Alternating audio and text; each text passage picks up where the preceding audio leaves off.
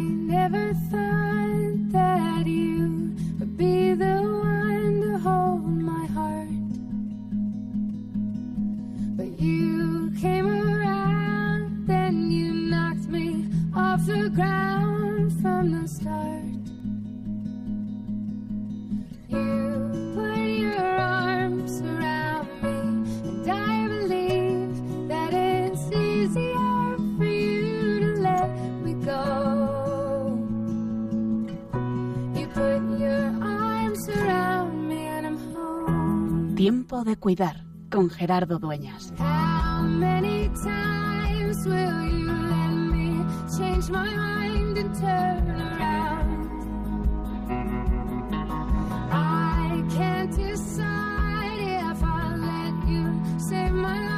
or if I'll drown.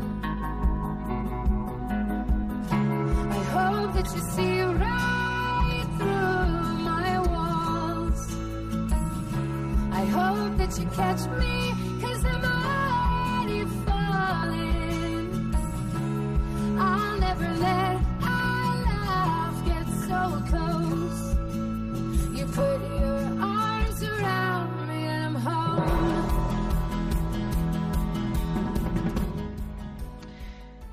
Los días van pasando y la cuarentena se nos va haciendo larga. Son jornadas intensas las que todos estamos viviendo. Pero es verdad que no es lo mismo poder estar escuchándome ahora desde tu casa, en familia y sin ninguna persona cercana ingresada en el hospital o con graves síntomas, hacerlo en otras circunstancias. Los días, mis días dedicados a esto de la pastoral de la salud, a esto de cuidar a aquellos que sufren y que ahora los que estamos sufriendo somos todos, son interminables. A mediodía me llegaba un mensaje de estas más de 100 conversaciones que llegan cada día por WhatsApp diciendo que qué estaba haciendo la iglesia en medio de esta situación, que si no hacíamos nada.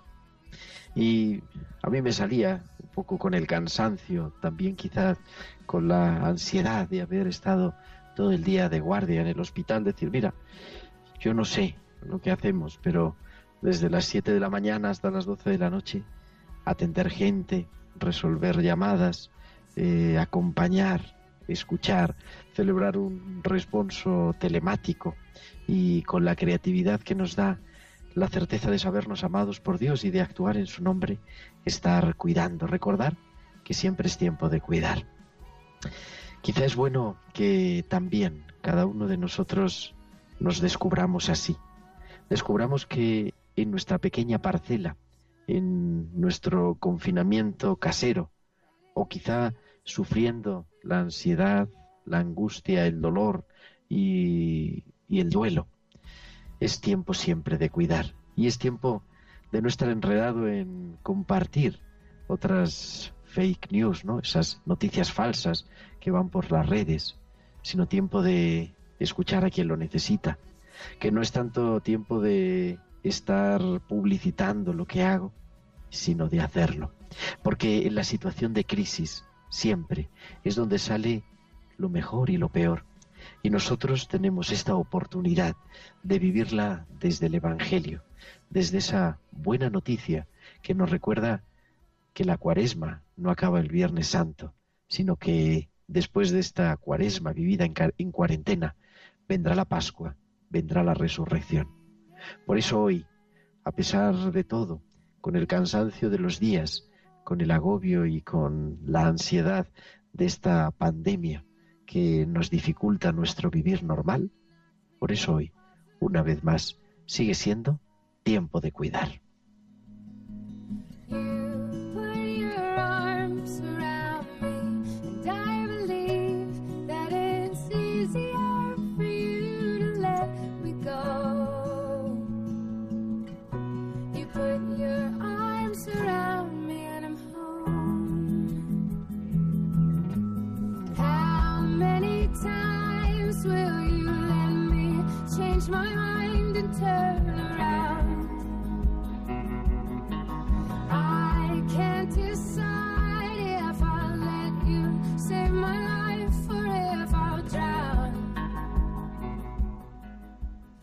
Pues son las 8 y 5, las 7 y 5 en Canarias y comenzamos una nueva edición, la 73 ya de Tiempo de Cuidar, 73 martes de 8 a 9, de 7 a 8 en Canarias, en Radio María, el programa de Pastoral de la Salud y el tercero vivido dentro del estado de alarma desde pues estos estudios improvisados que hacen que esto suene tan bien.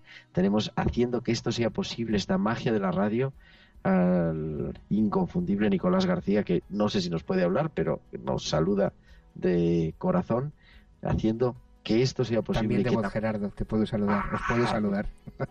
Con las cosas que hemos vivido, tantos, tantas liturgias de la semana. Efectivamente, efectivamente. Aquí estamos otra vez de nuevo juntos. Y nos reencontramos en el confinamiento. pero para hacer que, pues para llevar estos 60 minutos de radio, este tiempo de cuidar y este tiempo dedicado a qué, a qué nos vamos a, de qué vamos a hablar hoy. Pues vamos a hablar de lo único que podemos hablar en un programa de Pastoral de la Salud, que es, bueno, de ese COVID-19 que nos tiene el corazón y la vida así paralizada, pero hacerlo también desde la esperanza. Y hoy pues quiero hacer un programa especial, compartir con vosotros un programa especial teniendo el testimonio de algunos sanitarios, de esos que están en la primera fila, algún médico, algún enfermero, algún psicólogo, de esos que están atendiendo, algún capellán también, que están en la primera fila para darle sentido y conocer también cuántas iniciativas, cuánta creatividad en nuestra iglesia para seguir cuidando. Y como siempre, queremos que no solamente nos escuchéis, sino que como ya están haciendo muchos de nuestros oyentes que nos escriben por nuestras redes sociales, podáis poner en contacto con nosotros con vuestros comentarios en nuestro correo electrónico tiempo de cuidar arroba radiomaria.es tiempo de cuidar arroba radiomaria.es y en las redes sociales. En Facebook somos Radio María España y en Twitter arroba Radio María España. Y también esperamos vuestros comentarios en el Twitter, pero con el hashtag almohadilla tiempo de cuidar, como ya nos ha comentado algunas personas que nos están siguiendo desde diversas partes de España y a las que saludamos. Y hoy, de manera especial, seguimos pidiendo por todos los que sufren la consecuencia de este COVID-19 por todos los difuntos para que Dios los acoja en su seno y consuele a sus familias y también de manera especial para que todos, sanitarios y no sanitarios, todos esos que están trabajando en primera fila. Pues tenemos ya hechas las presentaciones, son las 8 y 8 y viajamos hasta el Hospital de Bilbao para escuchar a Valcisa.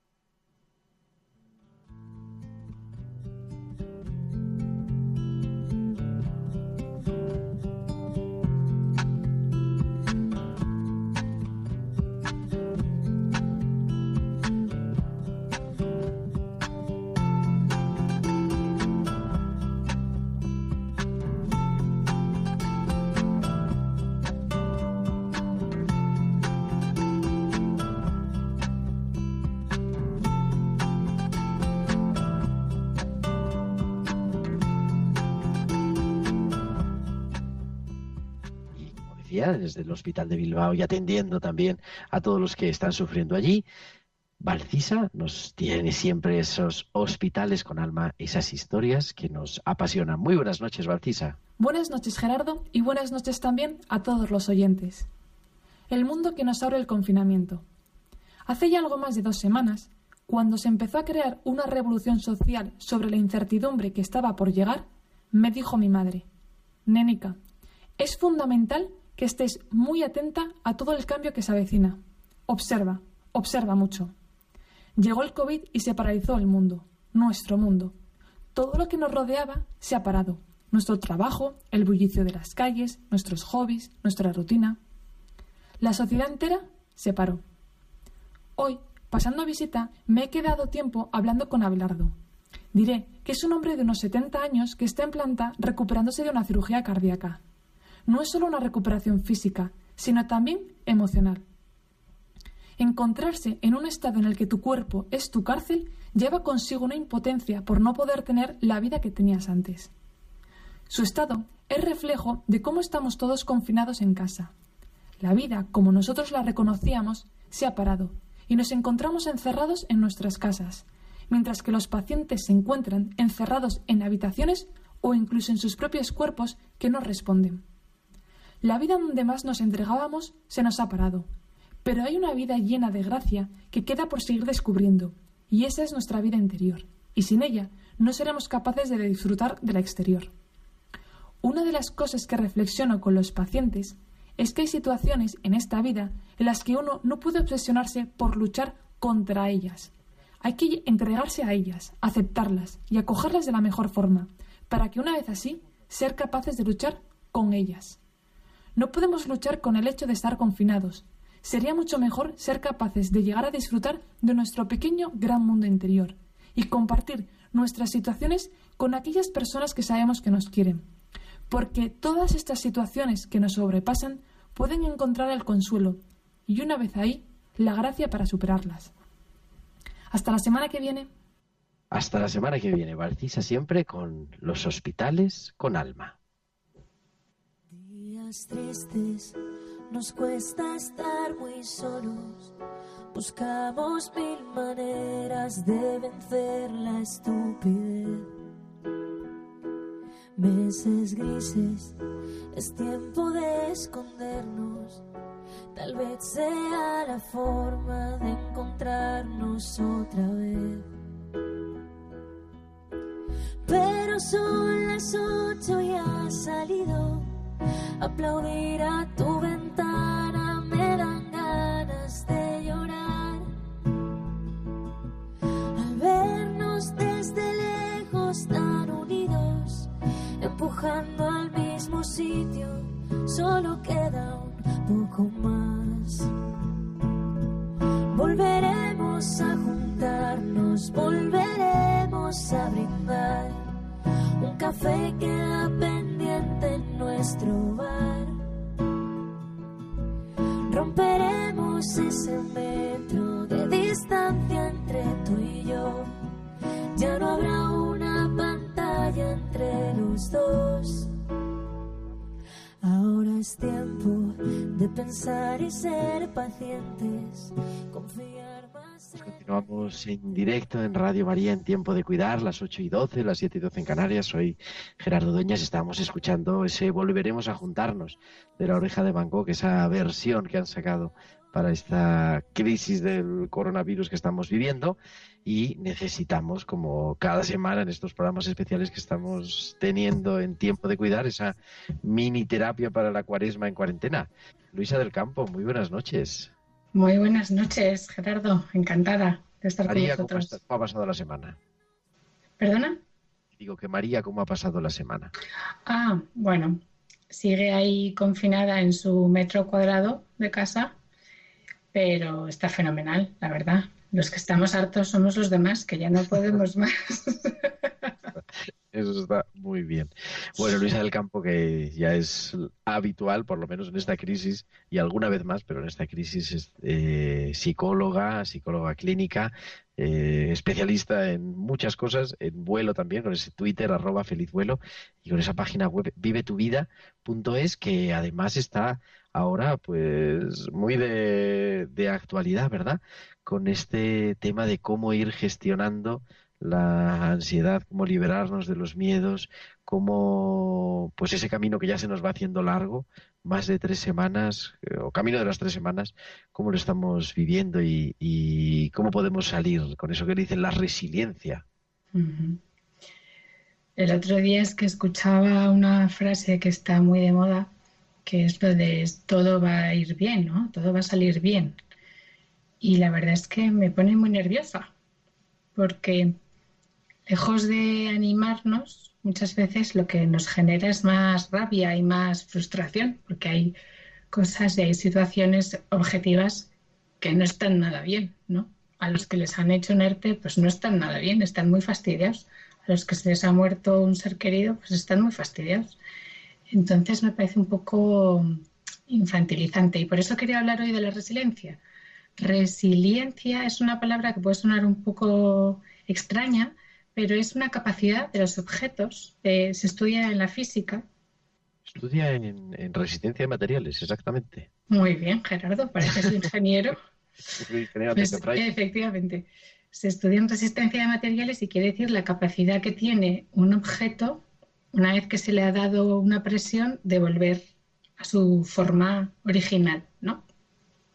Y esto traducido a las personas, pues es la actitud que tenemos para afrontar y sanar eh, daños que hayamos sufrido.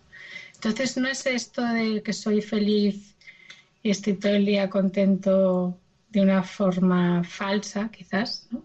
sino que tengo capacidad para afrontar, para aceptar, para acoger. Si lo que toca es dolor, dolor, si lo que toca es reír, reír, pero de una forma que es eh, sanadora. ¿Cómo creo yo que puede ser algo que nos causa dolor sanador? Que lo puede ser, pues sobre todo gracias a los demás, a la solidaridad. Entonces yo creo que esto puede ser una pista, ¿no? Para estos días que nos quedan, nos quedan unos cuantos todavía. Yo digo que es una carrera de fondo. Entonces nos podemos ir entrenando mentalmente para correr esta maratón desde esta perspectiva, ¿no? No vamos a ser evitadores, no vamos a hacer como que no pasa nada, no nos vamos a engañar tampoco, porque todo no va bien objetivamente, pero sí que podemos hablar, pedir ayuda, pedir perdón, dar perdón. Podemos hacer ejercicios que yo digo mentales, ¿no? Igual que hacemos ejercicio físico, o que todos los médicos nos dicen eso, ¿no? Haz ejercicio físico, que es muy bueno para estar en forma, pues podemos aprovechar estos días de estar encerrados para hacer ejercicio mental. No sé cómo te suena, Gerardo. pues mira, me suena muy bien a, ver, a mí la imagen de la resiliencia, aparte de la resistencia de materiales, es una palmera un, en un libro que no, no, sé de quién es, no recuerdo, pero la portada de un libro hablando sobre la resiliencia, que era una palmera que hacía casi una S, se había, se había doblado, doblado. Por viento, por un huracán, no se sabe, y había vuelto otra vez a, tener la vertical, ¿no? Entonces se quedaba la palmera como si fuera una O sea, a pesar de lo que nos pasa, o como decías también, de alguna forma, gracias a lo que nos pasa, somos los que somos. Y es verdad que los acontecimientos, los problemas, esta pandemia que todos sufrimos de una u otra manera, algunos más, otros menos, mm, pues hombre, ojalá no la sufriéramos, ¿no? Ojalá, ciertamente. Pero es verdad, ya que estamos aquí, pues podemos crecer y podemos darle sentido. Y me suena muy bien, no lo habíamos hablado, eh, nuestros oyentes, hay que decirlo, no lo habíamos hablado. Pero es verdad, a mí me chocaba y en, hay mucho en las redes sociales, ¿no? mucho mensaje, aparte de muchas fake news, mucho mensaje de, venga, sí, todo va a salir bien, vas a ver que, bueno, todo va a salir bien, o no. Hombre, a lo mejor en sentido trascendente, pero no creo que se diga en ese sentido. Como claro, yo como psicóloga, desde luego, eh, no, no lo veo en ese sentido, ¿no? Y también es verdad que el cómo vivamos este momento, eh, el otro día escribía en el blog de nuestra web, que gracias por hacernos public, el, cómo quiero que nos recuerden, cómo me quiero recordar a mí mismo, ¿no? Cuando sea anciano y cuente batallitas, ¿cómo quiero contarles a, a mis nietos que viví este momento? Entonces yo creo que eso también puede ser como una linterna, ¿no? Que nos enchufa a nuestra realidad actual y nos puede dar pistas de cómo queremos vivirla, si desde la generosidad, desde la gratuidad, desde el buen humor o, desde ser un cascarrabias y gruñir por todo y protestar por todo y encerrarme en mí mismo. Bueno, pues eso son decisiones personales, ¿no? Eso no es el coronavirus, eso es cómo decido yo vivir estos días que son complicados, eso también es verdad. Y siendo consciente ganamos algo, hay que hacer algún ejercicio o hay que... ¿Cómo, ¿Cómo podemos ir haciéndolo ahora que nos toca vivir? Es verdad que después el trabajo más profundo yo creo que será una vez que superemos la crisis, ¿no? Pero alguna pauta sencilla para decir, oye, pues esto es posible. Yo creo que ahora nos estamos o podemos prepararnos para eh, el momento de después. O sea, que todo lo que nos llevemos ahora de entrenamiento lo tenemos ganado para, después. Pero yo sé que creo que hay que hacer un primer ejercicio de tomar conciencia de cómo estoy. Ya que estamos confinados, pues aprovechar autoconocimiento, a mirar para adentro para poder salir hacia afuera, ¿no? Parece un poco contradictorio esto de estar encerrado y salir hacia afuera, pero ciertamente hay muchas maneras de acompañar a otros, de tener gestos de solidaridad con otros. Hay, hay muchas cosas que se pueden hacer. Entonces yo diría primero, vamos a tomar conciencia de quién soy, de cómo estoy, de qué, me, qué siento. Y desde ahí, con lo que me encuentre, porque no hay que inventarse un personaje, sino lo que yo soy de verdad, siendo honestos, empezar a dar pasos y salir afuera. No sé si es un poco abstracto, pero me parece Bueno, una pero pista. nos va, nos va ayudando para irlo viviendo y además como parece que esto todavía nos quedan unos cuantos días, podemos empezar a, a practicar. Pues querida Luisa del Campo, que podamos seguir compartiendo estos ratos de reflexión y nada, la semana que viene te esperamos. Fenomenal. Aquí estaré. Gracias, Luisa. Gracias a ti, Gerardo. Psicóloga de vivetuvida.es y de Feliz Vuelo, que siempre nos trae estas mini terapias para la cuaresma en cuarentena global.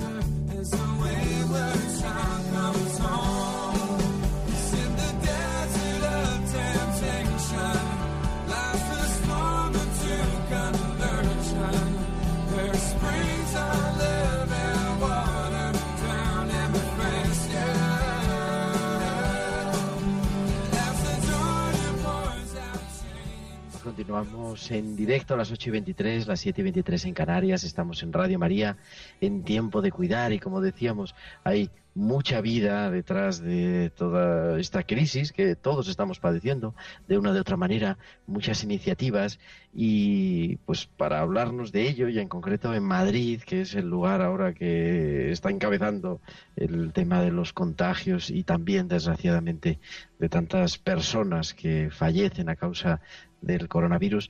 Para hablar, digo, de las iniciativas de la Iglesia en Madrid, tenemos el, al otro lado del teléfono, tenemos el honor de que nos atienda el obispo auxiliar de Madrid, Monseñor Don José Cobo. Don José, muy buenas noches. Buenas noches a todos. Creo que le vamos a escuchar muy pronto. Porque, Buenas noches. buenas noches. Ahora, buenas noches a todos. Muchas gracias por atender o una vez más la llamada de Radio María para hablarnos eso que decíamos, en medio de tanta crisis, de tanta enfermedad, de tanto dolor y, dolor real, también tantas iniciativas para intentar cuidar, acompañar, sostener, dar sentido y, y en concreto muchas iniciativas en la Iglesia en Madrid. Sí, efectivamente decimos que la Iglesia no cierra, sino que está presente. Incluso algunos nos dicen, no se ve mucho lo que hace la Iglesia, pero efectivamente lo que está haciendo, lo primero que ha hecho desde que se empezó esta crisis es estar donde tiene que estar, en cada edificio, en cada casa, y así empezamos una primera campaña de tu vecino de referencia, justo el primer día del confinamiento, donde desde. Caritas se invitaba a poner al- ponerse y darse a conocer y ponerse al servicio de los vecinos. Después han estado todas las parroquias abiertas, que si todas las parroquias están abiertas, eh, con una presencia sacerdotal o de laicos para estar disponibles ante quien necesite cualquier cosa y cualquier tipo de atención. Esa ha sido la primera presencia que se ha hecho desde el momento cero. El estar presente. Sí, la semana pasada teníamos también a José Luis Segovia, el vicario de Acción Social, y nos hablaba de esa iniciativa que estaba funcionando muy bien, pero claro, es que se nos ha quedado ya casi antigua porque ahora son muchas más cosas. Claro, eso sigue ahí, pero a partir de ahí mm, hemos visto como dos grandes mm, bloques de necesidad. La primera es los más vulnerables, los ancianos y los más pobres, que necesitaban el ser atendidos y entonces hemos eh, articulado también desde Cáritas una presencia más cercana. Entonces se ha abierto un teléfono 24 horas para que cualquiera que no sepa cuál es su parroquia de referencia o que no pueda salir, que pueda ponerse en contacto de nosotros, con nosotros y desde el territorio, pues eh, la propia red de Cáritas y la propia Iglesia se haría cercana a esa persona o intentar atender en lo que podamos y dentro de nuestros límites efectivamente Ujú. las necesidades que van surgiendo. Las necesidades de, de- de todo tipo, a nivel social también. Claro, claro, básicamente desde ahí, ¿no? Pero también detectamos inmediatamente mm, y desde ese teléfono que hay otro tipo de necesidades. Entonces, eh, hay otro servicio que ya, eh, ya tiene cierto cuerpo la diócesis de Madrid, que es el SARCU, que es un servicio de atención religiosa católica de urgencia, donde también hemos implementado el horario y el número de sacerdotes que están atendiendo, donde también hay una tendencia, una atención espiritual y una presencia a todo aquel que lo necesite, que también se coordina a través de este servicio. E inmediatamente hay otros dos servicios más que hemos abierto también para, para estar cerca, como no podemos salir, pues a, tra- a través del teléfono. Uno es una coordinadora de centros de escucha, donde muchos de los centros de escucha que existían en el territorio de la diócesis de Madrid se han prestado a una coordinación y a través del teléfono ponemos en contacto a las personas que demandan un ses- un- una atención más técnica de escucha y de acompañamiento con los voluntarios que técnicamente ya lo están haciendo durante todo el año. Y otro servicio más, que también se coordina a través de este teléfono, porque lo hemos descubierto. Y ahí nos ayudan un montón, pues un montón de gente joven de la Delegación de Pastoral Juvenil y de Cáritas, que son voluntarios y voluntarias, que se ofrecen a dar compañía, es decir, a llamar a las personas que están solas, que se les hace cuesta arriba el confinamiento y se ofrecen a dar conversación hacer- sobre unas rutinas diarias y simplemente interesarse por ellos, conversar y poder abrirles una ventana también a, a otras personas. O sea, tenemos casi de todo. La presencia, como decíamos, en las parroquias, la presencia en, la casa con ese vecino de apoyo y a través del teléfono llegar pues a, a todos los que lo necesitan de una u otra necesidad. Yo no sé si podemos decir el teléfono de el teléfono general para nuestros oyentes de Madrid y de los alrededores, a lo mejor. Sí, básicamente Madrid porque bueno es la presencia donde estamos. Desde luego los otros teléfonos, sobre todo los de escucha y de compañía, sí pueden ser más amplios. El teléfono que tenemos es el 91 548 9580. 91 548 9580. Es un teléfono que estará abierto las 24 horas y que es, lo porta y se responsabiliza Caritas Diocesana de él. O sea que está eh, atendido todo el día en cualquier Todo momento para alguien que lo necesite. Y junto a eso, también la presencia, pues en, en la primera línea de batalla, podríamos decir, en los hospitales, en, en los, bueno, los no son tanatorios, son- no, no sé cómo llamarle ahora, estos lugares Estamos, donde estamos muy preocupados por humanizar el duelo en estos momentos. Yo creo que es también otra de las misiones de la Iglesia. Eh, eh, queremos estar en los hospitales y, y se conoce bien, tú lo conoces bien, el cómo hay un montón de sacerdotes, de laicos que se prestan y que quieren estar, eh, bueno, pues en la atención cama a cama, ubi a ubi, estar cerca de las personas. y, dar esa compañía y ese consuelo. Pero luego también queremos humanizar los grandes centros donde ahora se convierten en grandes depósitos y también lo hacemos eh, a través de la oración y la presencia en esos lugares también para decirles a las familias que aunque no puedan estar presentes en, en los momentos de duelo, que nosotros, que la Iglesia sí está presente y está ofreciendo su oración también en esos momentos. Y esto se hace también a través de un gran equipo de sacerdotes que están ahí.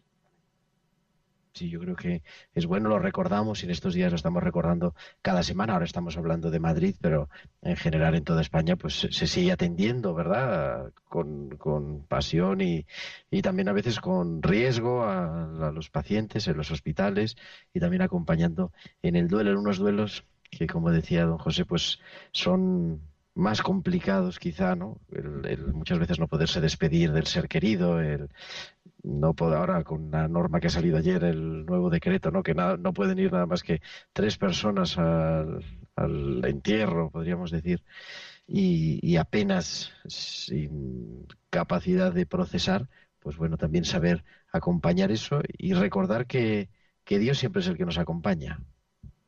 Y que la iglesia va a estar ahí.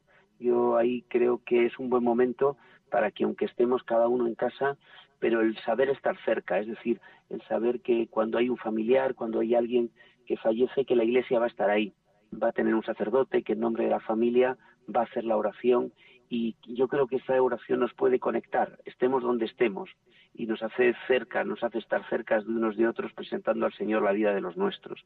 Yo creo que eso es importante. Pues muchísimas gracias y no sé si quiere, ya que tenemos a un obispo, si quiere alguna palabra para esa persona que nos está escuchando ahora en la soledad de- del confinamiento de su casa o peor aún, de una habitación de hospital. Esa palabra también, pues no sé si de esperanza o por lo menos de consuelo. Pues yo quisiera decirles a todos que estamos necesitándonos unos de otros y que necesitamos el confinamiento de uno y ofrecerlo y que la Iglesia sigue necesitando el ofrecimiento de la enfermedad, el ofrecimiento del dolor para ponerlo delante del Señor y hacerlo vida. Nos necesitamos en lo que podamos ofrecer cada uno y que aunque parezca difícil pensarlo muchas veces, el ofrecer una enfermedad, el ofrecer un confinamiento un mal rato, el transformarlo en vida, pues es una capacidad que tenemos los cristianos y que nos necesitamos unos a otros con lo que tengamos y que necesitamos de la enfermedad, del de la soledad, ofreciéndosela al Señor para que podamos vivir y seguir adelante. Pues don José Cobo, obispo auxiliar de Madrid, muchísimas gracias y, y mucho ánimo también para seguir teniendo esa iglesia abierta siempre al lado de los que sufren. Gracias a vosotros porque la iglesia está abierta gracias a vosotros. Pues muchas gracias. Muy buenas noches y vamos a continuar porque queremos también escuchar el testimonio de los profesionales, que en estos días los aplaudimos a las 8 de la tarde cuando comienza tiempo de cuidar, eh, lo estamos reconociendo, pero queremos también escucharlo, cómo, cómo están viviendo ellos este, esta situación tan tremenda. Así que con esa música además que están componiendo. Nuestros músicos también están componiendo música especial para el coronavirus. Entramos en los testimonios de los sanitarios.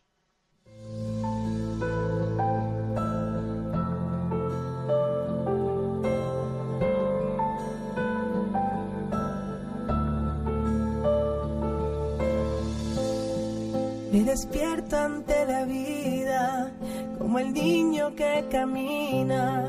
Voy haciendo fuerte el corazón en cada intento. Se levantan las banderas, algo nuevo nos espera.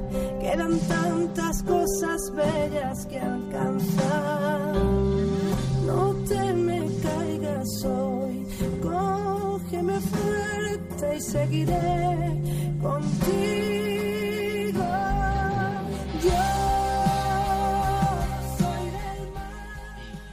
Queríamos escuchar a nuestros sanitarios y yo gracias a este compañero amigo Charlie González vamos a viajar hasta uno de los hospitales que ha sido centro de la pandemia desde el primer momento, que es el hospital de Torrejón. Y es gracias a Charlie González. En una situación de epidemia, los médicos somos los que podemos dar más respuestas a las dudas que surgen. ¿Son necesarias todas las medidas que se están tomando? ¿Tendré yo el coronavirus?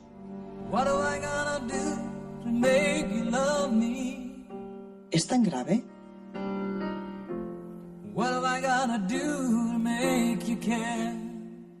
Amar no es solamente querer, es sobre todo comprender, estar y acompañar cuando el dolor llena los ojos de miedo. Tenemos dos funciones importantes los médicos, la de atender a los enfermos y la de informar a la población. La primera nos está llevando tanto tiempo y tanto esfuerzo que para la segunda solo podemos mandar mensajes cortos y claros, como el quédate en casa y esperar que confiéis en nosotros. Amaya Palomo es médica, especialista en geriatría en el Hospital de Torrejón y también es madre. Soy una mujer de 40 años y madre de una niña preciosa de 9 años. Una mujer a la que le encanta su trabajo y que encuentra la felicidad en la entrega a los demás.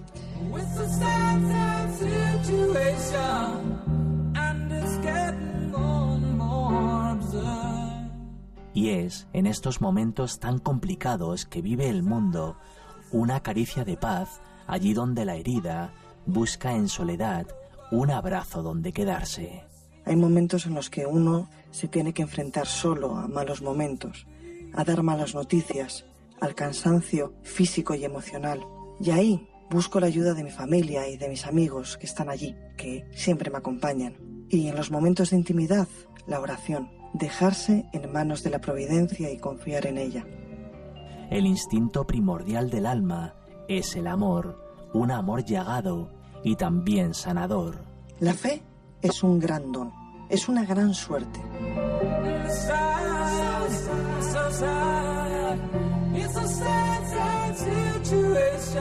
En esos momentos de agotamiento, en los que ya no sabes si reír o llorar, en los que parece que no puedes llegar a hacer todo lo que crees que debes hacer, sientes que hay alguien que te sostiene, que no te deja caer. La fe es sentirte siempre acompañada. Si perdemos la fe, todo se llena de soledad y de sinsentido.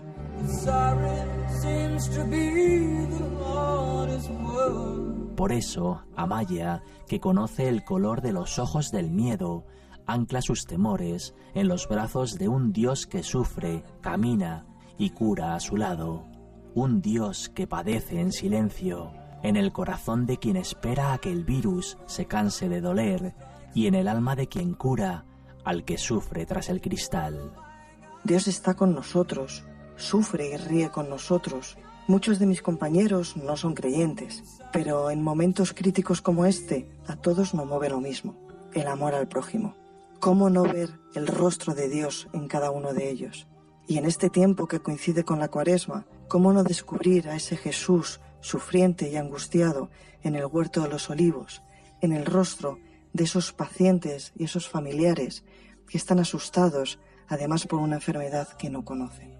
Y ahí, cuando todo parece perdido, la fragilidad se viste de soneto para enseñarnos, en miradas como la de Amaya y la de todos los sanitarios del mundo, que un corazón generoso, compasivo y bueno es una riqueza que no se vende ni se compra, solamente se regala, solamente por amor. Esta crisis pasará y venceremos al coronavirus, pero depende de nosotros el hacerlo como hermanos, cuidando los unos de los otros con responsabilidad y amor.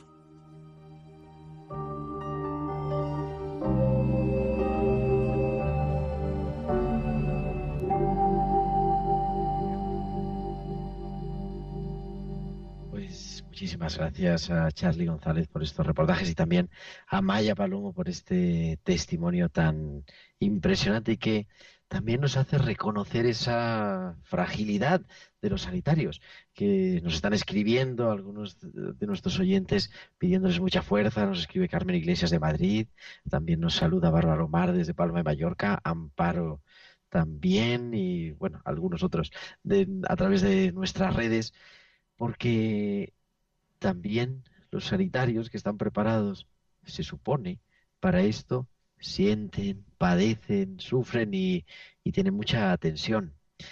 Isabel de Miguel, muy buenas noches. Buenas noches, Gerardo. Bueno, Isabel es colaboradora de Tiempo de Cuidar. Lo que pasa aquí es que los turnos y las planillas de las supervisoras no la dejan de estar el tiempo que deberían. Bueno, y Pues algunos cuidados familiares también. Sí, también, también. Hay, hay un poco de todo. Pero bueno, yo encantada en, en hablar con, contigo y con todos los oyentes de Radio María una vez más. Bueno, Isabel es enfermera, eh, como decía, digo, colaboradora de muchos programas de Tiempo de Cuidar y ha estado trabajando en estos días. Hoy me parece que también ha trabajado, está trabajando en uno de los grandes hospitales de Madrid y no sé si hoy, pero en esto, estas semanas de atrás, trabajando en primera línea de batalla en, en la UBI. Eh, ¿Cómo se vive esto? No lo que pasa, lo que pasa nos lo podemos imaginar, ¿no? Lo que pasa, pero cómo vivirlo, eh, est- ¿estáis preparados? No técnicamente, sino humanamente para vivir esto, Isabel. Pues mm, mira, Gerardo, yo creo que estamos preparados para un montón de cosas porque la vida y la vida profesional te va preparando cada vez más, ¿no? Pero no estamos preparados para lo desconocido, para la incertidumbre. Y entonces esto genera pues muchísima angustia, muchísima ansiedad y muchísimo miedo.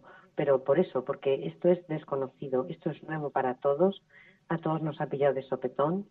Al principio piensas que eres una mala profesional porque lo estás viviendo mal, con esa angustia, con ese miedo, con un dolor tremendo, lloras, eh, en fin, no hay forma de consuelo porque además no nos podemos tocar, no nos podemos abrazar cuando estás necesitado pues de ese abrazo, de, de ese cariño en un momento dado, pero luego cuando ves que el resto de tus compañeros, desde los médicos, eh, personal de enfermería, celadores, las limpiadoras, todo el mundo estamos exactamente igual, pues piensas, bueno, pues tan loca no debo estar y debe ser normal esta situación. Lo que sí que es verdad es que a medida que va pasando el tiempo, pues lo vamos normalizando. Los que somos creyentes, como antes hemos hablado o lo han comentado los anteriores contertulios tuyos, pues es verdad que ayuda muchísimo. Y entonces desde ahí de donde sacas las fuerzas. Cuando ya estás que no puedes más, porque te agobias por todo, pues ahí está el Señor y, y sobre todo la Virgen para ayudarte a seguir para adelante. Porque yo si no hubiera sido por ellos, te aseguro que probablemente te hubiera pasado muchísimo peor. Hablábamos, hablamos en estos días Isabel y yo fuera de micrófono, ¿no? Dice, hombre, me ha tocado, me decías, creo, me ha tocado trabajar en accidentes de tráfico, en atentados, ¿no? En el 11M, pero eso terminaba rápido. Esto aquí es alargado en el tiempo, sostenido, y, y no vemos el final todavía. Claro, es que tú en eso sabes a lo que te afrenta, a lo que te estás enfrentando. Tú sabes cómo manejar un accidente de tráfico, tú sabes cómo manejar un paciente perforado, tú sabes cómo manejar un infarto. Muchísimas situaciones clínicas que las, las aprendes durante tus estudios y las sigues repasando durante tu vida profesional porque eh, trabajas en ello. Pero esto no sabemos, no sabemos por qué unos van bien y otros no, por qué unos funcionan con este tratamiento y otros no, por qué son jóvenes y otros no, por qué unos mayores salen genial y otros no. Es que no hay un patrón establecido. Entonces, ese, es- lo que te genera pues mucha angustia y mucha frustración, ¿eh? porque cuando ves la necesidad de las carencias que tenemos, que ya las sabemos y eh, aquí no estamos para enumerarlas, pero trabajamos con lo que hay y es lo que hay, pues intentamos sacar el mejor jugo de todo eso y eso es pues lo que nos produce pues ese sufrimiento ah, creo a los profesionales sanitarios la impotencia de bueno de, de, de saldrá bien pues confiemos en que sí muchos están saliendo bien. Tenía razón la psicóloga de antes que dice todo va a salir bien pues mira como diría Rajoy o no porque ya hay gente de entrada que no le ha salido bien. Entonces vamos a intentar que sí que salga bien pero no a todo el mundo Y a ese nivel de estar pues haciendo muchos días sin librar, haciendo horas de más, ¿verdad? Eh, Sí. porque no da para más la cosa. Mm, ¿Merece la pena? 100%. Y además es como si fuera una especie de bueno, iba a decir una palabra que no es políticamente correcta, es como una droga, porque cuando tú te vas estás como mm, no deseando volver, pero dices, no, es que mañana tengo que ir y a ver mañana cómo me enfrento a esto de otra manera más optimista, pues que tienes que levantar el ánimo también de algún compañero, porque cuando tú has estado mal a ti te lo han levantado. Y, y hay otros pacientes que no son del coronavirus, pero que también existen y están ahí y están viviendo una situación anómala de su enfermedad que no tiene nada que ver con el resto del hospital y esos pobrecitos están ahí y también hay que cuidarlos y hay que atenderlos. Entonces es, pues bueno, pues ahí, eh, ahí es donde tenemos que estar fuertes.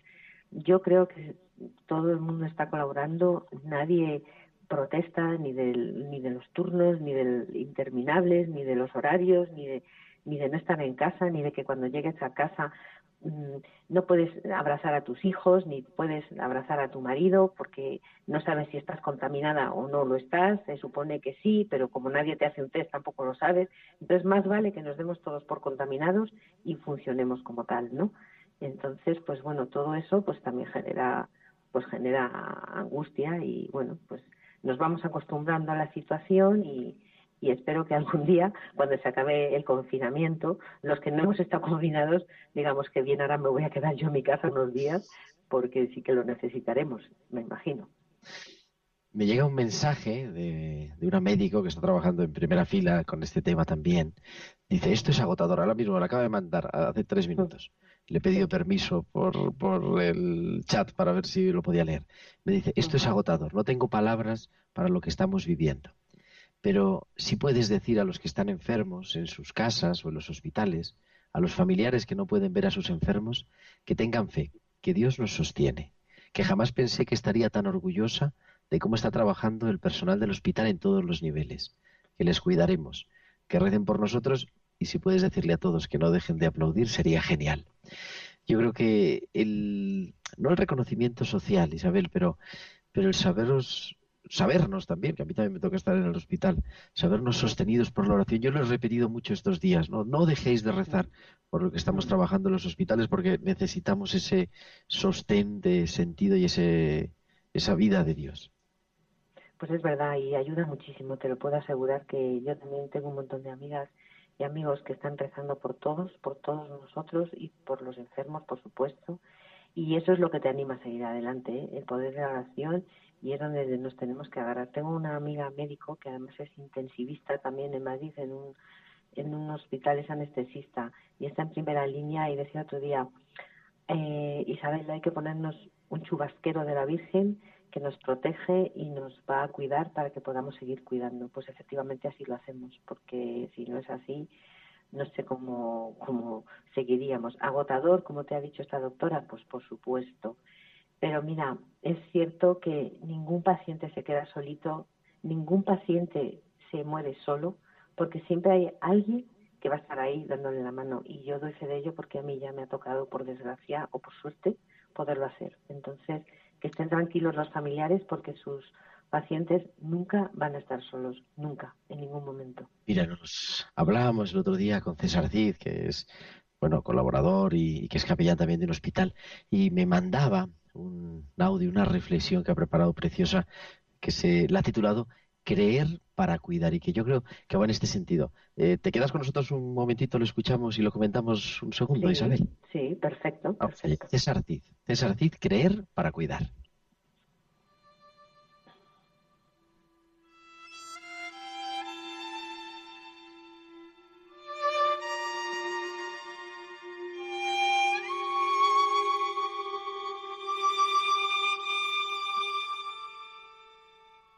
Teorías, sermones, pláticas, consejos. Nada menos recomendable para quien sufre que el tono oficial de las respuestas en preguntas, las inflexiones untuosas de una voz que todo lo sabe. Maestros teóricos de indudable prestigio y nombre reconocido, que incluso osan ofrecer consuelo desde la puerta, tan discutible como su creencia. Cualquier explicación sobre el sufrimiento suele ser inútil para quien lo experimenta. Como absurdas, las explicaciones racionales a los malos resultados de las pruebas clínicas o sobre el propio proceso de la enfermedad. Es frecuente pedir paciencia a un enfermo que sufre. Sin embargo, más que una fórmula eficaz, se trata de un simple consejo de quien no experimenta el sufrimiento. En ocasiones se les dice que vivan el momento presente, rechazando el pasado y evitando pensar en el futuro. Y tal vez esperen que el enfermo disuelva mágicamente cualquier recuerdo doloroso y evite así la angustia existencial de una situación de ultimidad. A veces se les pide recogimiento interior, que imaginen que ese cuerpo enfermo no es suyo, que no es él quien sufre la enfermedad. Interioriza lo que vives, más o menos. Y quien dice que su interior no sea la cueva del lobo, y no un lugar apacible donde refugiarse. Por eso urge creer para cuidar, facilitando el espacio para el encuentro con el misterio.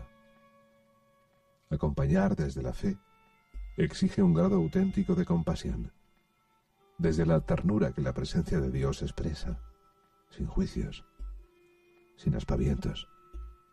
Conviene acompañar la voz silenciosa del dolor del enfermo para que cicatrice su vida de una vez, a su ritmo. Las enfermedades tienen un significado, tienen su peso y gozan de un valor como experiencia.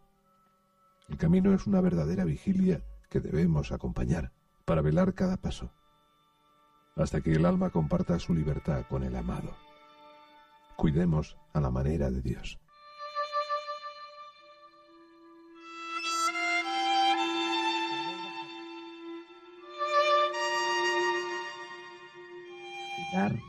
Cuidar a la manera de Dios. Qué bonitas palabras y, y, sobre todo, Isabel, que estamos con Isabel de Miguel, enfermera, poderlo hacer vida y poderlo palpar. Cansado, desde luego, pero también una oportunidad.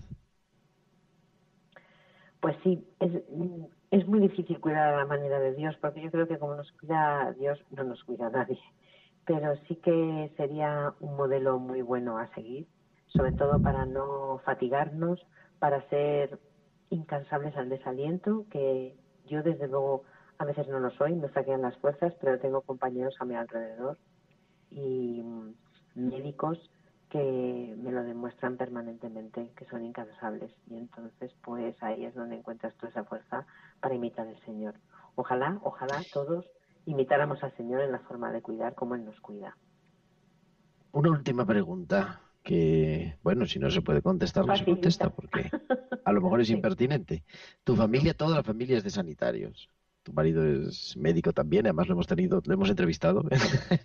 Sí, es verdad. Es el verdad. tiempo de cuidar. Eh, pero tus hijas, que ya son mayorcitas, están estudiando, acabando los estudios de Sí. medicina.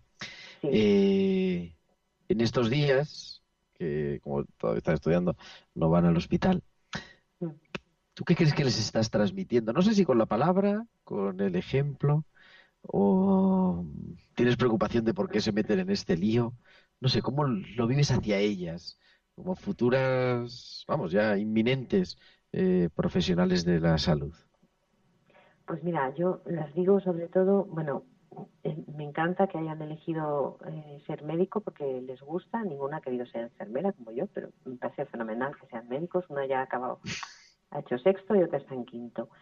Y lo que sí que les digo es que por favor saquen una enseñanza positiva de todo esto, que procuren mm, mm, sacar algo bueno y que no se repita. Una vez eh, escuché en una película que se llama The Crown, que es sobre la reina Isabel II, que aquellos que no aprenden de la historia están eternamente condenados a repetirla. Pues les digo, mm, mm, esto no se puede repetir. O sea, estudiar mucho, ver todos los errores que está habiendo para que por favor esto no se vuelva a repetir, que Dios quiera que sea así.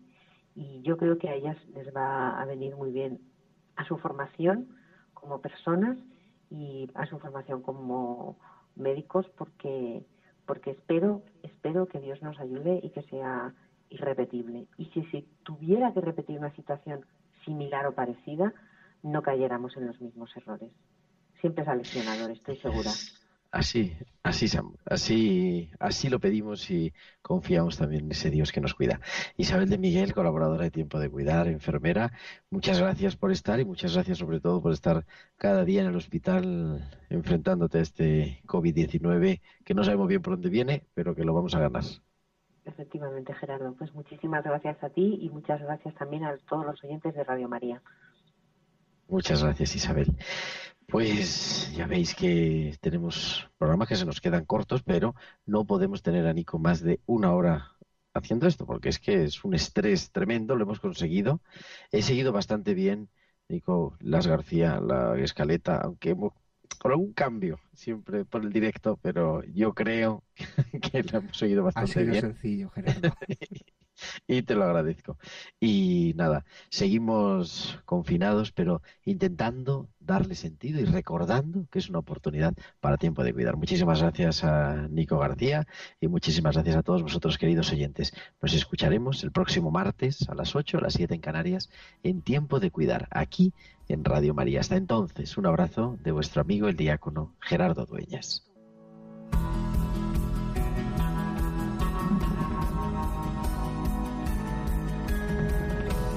Tiempo de cuidar con Gerardo Dueñas.